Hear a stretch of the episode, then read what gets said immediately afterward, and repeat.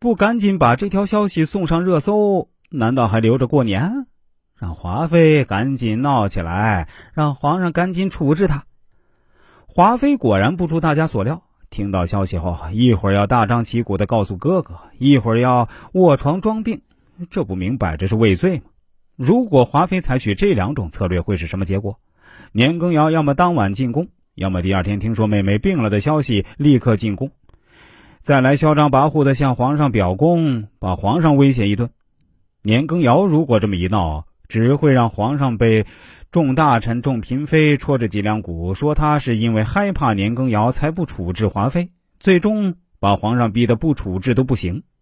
关键时刻，还是全能军师曹琴墨上线啊，立刻给华妃出了一条十分高明的妙计——将功折罪。现在皇上最关心的是什么呀？是眼下的疫情啊！只要我们拿出治疗这疫情的药方，皇上保管乐的什么都不追究了。没有药方，去偷、去抢、去瞎编，怎么都行，反正先应付一阵再说。果然功夫不负有心人啊！江城、江慎两位太医连夜翻阅温太医的抽屉，找到了治疗时疫的药方。妇产科主任摇身一变，变成了流感病毒专家。天一亮。皇上就开始跟苏菲一唱一和，在甄嬛面前演大戏。皇上一夜没睡好，就担心华妃还没找到对策，假意让苏菲亲自到华妃宫里传旨，顺便看看有没有台阶可下。苏菲出去一趟，立刻禀告年妃来了。年妃年妃叫得欢，那都是叫给甄嬛听的，意思是其实皇上很想处置华妃，可没办法，人家先来铺台阶了，你可别怪皇上啊。皇上来到前厅一看，万万没想到啊！这华妃不仅铺好了台阶居然还解决了疫情这个大难题，真是意外之喜。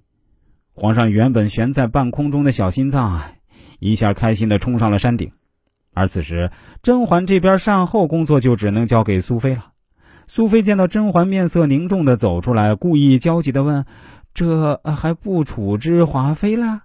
其实她早知道皇上根本不想处置华妃。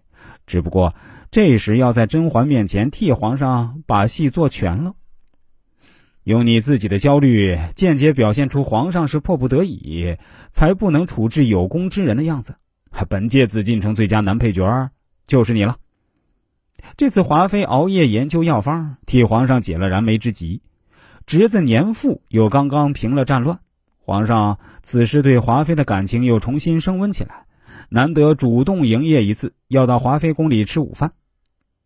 许久未见的笑容和温存软语重新回到华妃这儿，可惜华妃完全不知道珍惜，立即开始为年富邀功，而且还指明我们年家不差钱，就要代表权势的爵位。刚刚封了你哥，现在又要封你侄子，那朕的皇位是不是也要给你们？刚开心两分钟的皇上情绪又掉到低谷，咬牙切齿的说了一句：“先吃饭。”可华妃这跟皇上正面刚的路子简直跟他哥一模一样。你让我吃饭，我偏不吃，看谁能犟过谁。得了，皇上心中刚刚燃起一点的好感小火花瞬间被扑灭，重新回到了盘算着捧杀年家的思维里。